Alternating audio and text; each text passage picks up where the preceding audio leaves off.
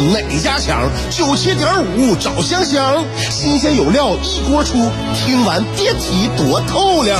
你煮挂面，香香给你握俩鸡蛋；你打麻将，香香拆听给你点炮；你玩王者，香香负责给你码人儿；你喝闷酒，香香给你加俩硬菜，再陪你对饮成双。没错，娱乐香饽饽就是这么贴心，就是这么带感，就是这么下饭呐！十年的欢声笑语，十年的与你相伴，梦想成为经营快乐的百年老店。古人有诗赞之曰：“娱乐香饽饽，越听越雨子。”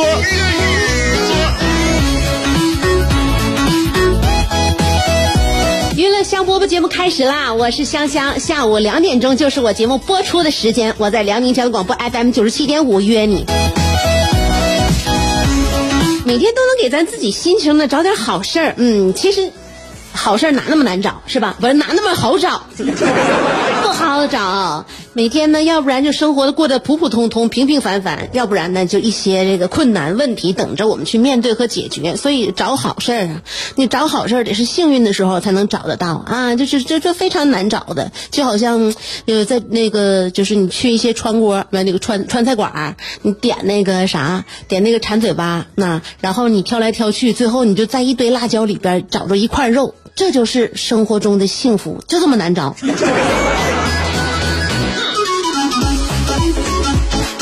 小事儿呢，如果你要是把它放大了看呢，其实也挺幸福的啊。你比如说，嗯，下了单的朋友，你可以呢就等待你的包裹正在被派送，这多幸福啊，对吧？恭喜你，你的包裹正在派送中。或者你生你生活当中经常听到哪哪种恭喜？你喜欢听到哪种恭喜？恭喜你得到了这份工作，嗯，恭喜你，你的建议被采用了，恭喜你被录取了。恭喜你考试顺利通过了，恭喜你升职了，恭喜你中奖了，恭喜你顺利脱单了，恭喜你赚到了第一桶金，恭喜你搬了新家。真的，香香由衷的希望接下来的日子里边，你能听到一系列我刚才所说的那些祝福以及祝贺。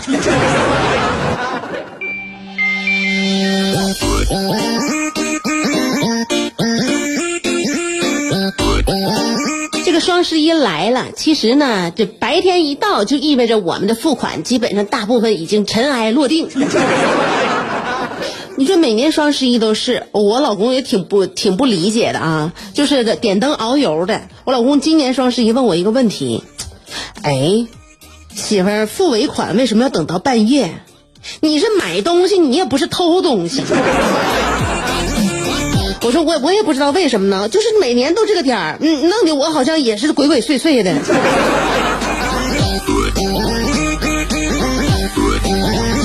后来我发现了，你说这个时间定在啥时候不好？你说你你就是抢单呢，或者是那个开开抢啊？你定在中午十二点好不好？那你定在早上八点好不好？你你那定在下午两点，我上节目的时候好不好？大家一边听着娱乐香饽饽一边下单，这不都挺好？为什么要定在半夜零点呢？嗯，我认为这里边有猫腻儿。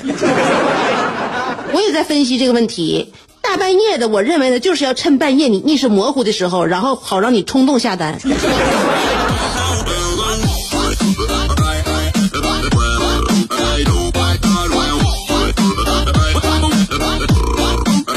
我今天今年听了一个像像像那个关于双十一的段子，就好像啊，他说每年双十一啊，都让我自己觉得自己像个渣男，啊，交定金的时候呢就满脑子冲动，付尾款的时候呢又有点不舍，取快递的时候呢力不从心，只能取一半，然后剩下那些快递呢在柜里边跟快递那些就柜里边的那个那啥呀包裹就说，嗯，等我，我一定会来取你们的。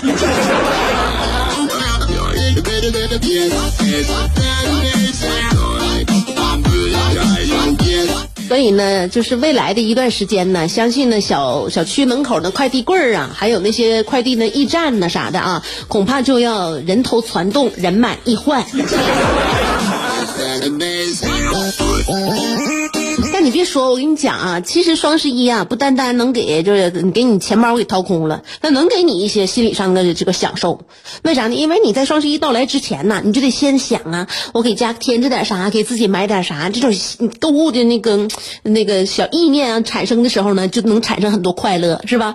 然后你想啊，你下完单了之后，陆陆续续你就得看，每天呢你就点手机看一看，那物流到哪了，跟踪一下。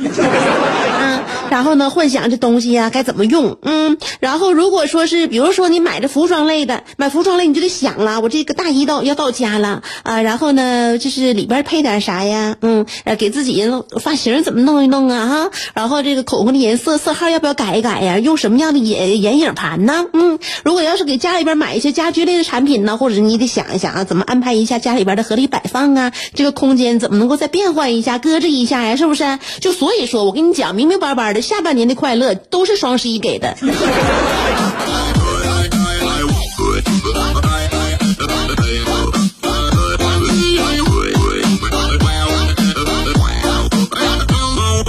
我最近呢，前前一段时间我锻炼啥呢？我用左手吃饭。哎，我就发现啊，你看我儿子，为什么我的我儿子也就五岁了？有的时候啊，我看着急，我还往他小嘴里边喂饭。为啥？因为孩子呀，因为我儿子手笨，可笨可笨了。嗯，就是拿筷子始终啊，就是拿不了，就是那种辅助的带那个什么的，带夹夹手指头那种筷子，他拿都费劲，然后也夹不起来。用勺呢也是，哎，这总经常把饭呢马上就要盛到往外边去了，他就不会往里边，向里边这个角度来那个蒯一下子。嗯，所以呢，基本上他的左右手那个辅助的，呃，左手呢拿勺，拿勺马上就要把这口菜快到往外边的时候呢，哎，他拿这个左手一搪，哎，你看着没？你哎。左手每次吃完满手油，这用勺啊才慢呢。因为你说小时候你你帮他了吗？也不帮他。但是问题就是说，别人家孩子你不帮啊，他管是那个弄得满身都是啊，你还是那那个就是就就是衣服上也有啊，他能吃饱。咱家孩子你不管呐，真是一天呐，那那嘴里边啥也弄不进去。嘴儿，他是真弄不进嘴儿。我观察过他，我整整观察一天。那个加辅食的时候嘛，然后逐渐我让他自己用，真是往嘴里边一点滑都不进去。我和你说，他爸这咋办呢？这可呀。啊，所以呢，我爸说了，这因材施教吧，不是所有孩子可能都能运用这个，就是那个放任不管这一条一个教育法则。你你你多多少少辅助他点吧，呃，助攻喂他吧，你喂就喂。所以现在呢，我就发现啊，他呢吃饭不还是慢吗？吃饭慢，吃饭费劲。其实他胃口挺好的。那些我做好的饭菜啊，如果我要是能够配合的搭搭配非常的合理，比如说我给他炖那个那个鸡腿炖完鸡腿里边不就是有那个香菇和土豆吗？是吧？还有那鸡汤啊，要他自己吃呢，哎。他就他就整不进嘴儿，他可能崴一块蘑菇，崴一块蘑菇呢，上面啥也不挂，然后呢就是一股那个生蘑菇味儿，所以他可能觉得这个今天的食欲不好，他就不爱吃了。完，往往呢，我把这勺里边放一小块蘑菇，放一点点这个鸡腿肉，再放点那个土豆，崴点汤啊，给他一放嘴里，他他就觉得，嗯，妈妈这顿饭做怎么就这么香？所以你看着了吗？同样的这一道饭菜啊，他。不同的人这往嘴里边放，它是产生不同的口感。啊，那因此呢，我因为我不想糟践我每天做的那些饭菜啊，也就另外呢，也是为了给他长身体，所以时不时的我还帮他，我还现在还帮他呢。我有的时候我就合计，我这手怎么就这么欠？啊，长多大这啥时候是头啊？就为了让你让他把你这菜那个当成好东西吃，你就这么帮他吗？然后我就在想啊，哎，你说我儿子要自己吃的话，他吃吃就不爱吃了。那我喂他的话呢，他就觉得这顿饭照五饱六饱，完了还想添饭，还想撑，就吃不够。就是我搭配的比较好嘛啊，嗯，我就想呢，如果我把这个事儿啊，那个。相把把它相反了看，运用到我自己身上。如果呢，我手也变得非常笨啊，非常笨拙，就这个东西就说啥划拉不到我嘴里去，吃着吃着是我就激孬的，觉得没啥胃口了，因此我就能够减少一些饭量呢。因为我是常年减肥的人，就在。我减肥的这条道路上，我应该说是对自己挖空了心思。我基本上就是已经用尽我所有的那个技能了。我就在想，要不然我就学我儿子啊，把这小手啊给他这个机能简化。啊，我用左手吃饭，完吃吃吃吃吃闹心了，然后感觉使不上劲儿，又又整不到嘴里去。呃，大脑一分神，就觉得这个饭菜不怎么香了，是不是就少吃了？哎。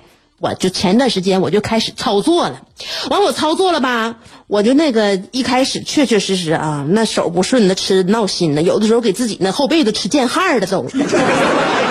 哎呀，嗯，就感觉这这这顿饭吃的浑身燥热呀，那那吃不进去。然后呢，呃，就是可可就是就这种感觉吧，就这种感觉可能也能刺激这种饱腹中枢吧。因为这顿饭你时间吃的也长了，要不然我和他爸都是吃饭速度特别快，所以量也特别大。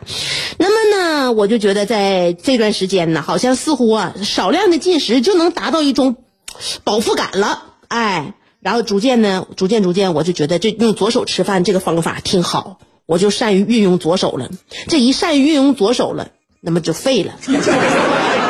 这个方法我也就操作了将近一个月而已。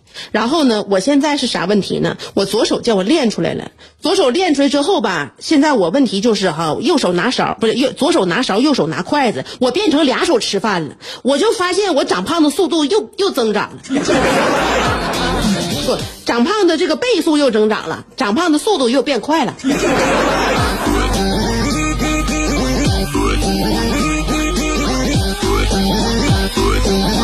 就现在是左手左左右手开工吧，能能不能脑补出来那个画面？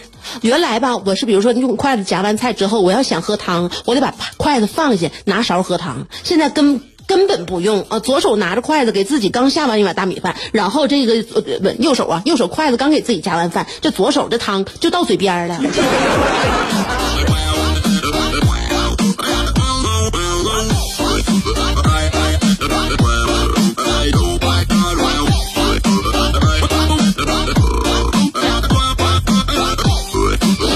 老公在面前看我说：“你这你这你手下留情啊，哥们儿。”所以我就觉得现在啊，我对自己的每一个伎俩啊，都怎么说呢？反算了卿卿性命。所以你就是说啥，嗯，不能太机关算尽啊，各方面都是方方面面，包括减肥，尤其是减肥。嗯，你有的时候想象都是很好，但是你落实到这个实际情况呢，你当时你得跟你这个人呐，你这跟跟这个人的整个这个气质类型，你得你得相结合。你是不是还在被这三个问题困扰？我是谁？我在哪儿？怎么还不开饭？你是不是还在纠结，生活是应该吃七分饱，然后发展德智体美劳，还是应该酒足饭饱，然后吃鸡守塔乐逍遥？别再纠结了，生活本就是一袭华美的长袍，就算你按耐不住那日渐肥沃的裤腰，也必须收腹提臀，穿出线条，独领风骚。别再往保温杯里泡枸杞，快摘下你的面具，打消你的顾虑，和香香一起神雕侠侣。当你不快乐的时候，提香香，提香香，好使，好使。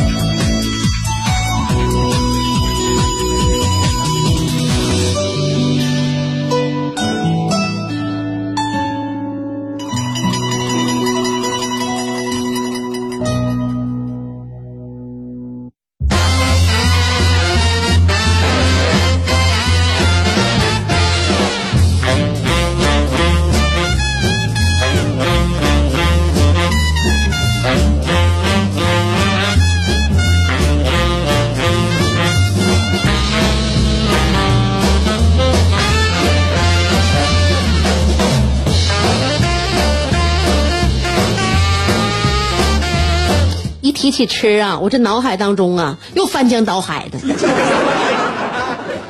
因为你是家庭主妇，得掂对一天的这个家里边人都吃啥啊，所以我也非常荣幸，我有这个家族的这个这个饮食决定权，因为那饭是我自己做的，所以说我再没点这点权利的话，那我不就完成完全就变成一个劳工打工人吗？所以你想每天呢要吃点啥的时候，你就有的时候呢就就想往那个香了的地方想，有的时候你也想着着重着重呃这个关注一下健康啊，或者是你曾经呢就是在哪个地方吃过一个什么一道饭菜，你就特别想再回味，或甚至是一个味道就能让把你带到你曾经去过的非常远的远方。我就在想，世界各国都非有有非常具有代表性的那些顶级食材，比如说法国那鹅肝啊、胭脂花啊，或者说是那个这个呃。布塔尼亚蓝龙蓝龙虾是不？哎呀，我都不能说呀！一说的话，我就得怀念。虽然不常吃，但是这味道啊，就就简简简直就是让我就是刻刻在心中，刻刻舟求剑。那个每个国家都有自己顶级食材，那日本有和牛是吧？俄罗斯有鱼子酱，意大利有那个帕玛森奶酪啊，西班牙有它那个伊比利火腿，韩国有高丽参。澳洲有那个那个香香槟蟹，我就在想，中国顶级食材，就我们天天中华美食啊。当然了，我们对这这说是了然于心。那中华美食在你心目当中，你觉得这个顶级食材是啥呢？这个国家每个国家顶级食材不一样，肯定是得是说啥呢？就是呃天时地利人和，而且根据当地的这个自然风貌啊，它这个这个自然的这个条件，它有这么一个得天独厚的一个生物，或者说是那个植物吧啊。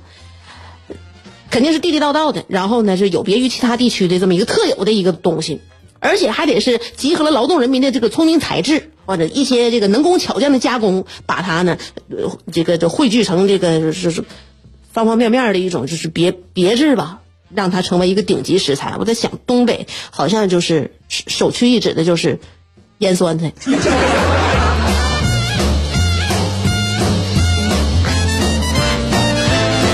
我们的食材太多了啊，各个地区不一样，所以呢，我我我感觉，这个每天吃的东西啊，还是有在于挖掘，应该再更加的丰富起来。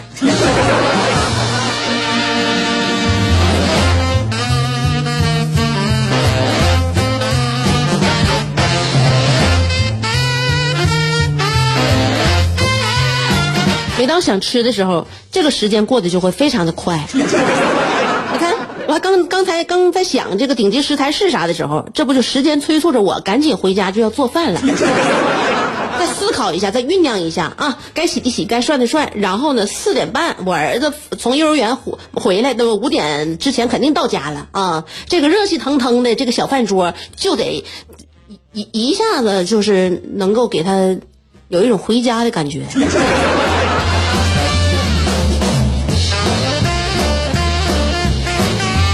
了，我们不能满脑子都是吃。其实我呢，呃，下了节目之后，我要思索的还是还有很多。比如说，如何能够把我的节目做到更好？如何的呢，能够发挥我的光和热？那个就是发扬自身的优点，改正自己的不足，为我们的辽宁广播电视台的事业呢，再献上我微薄的之力。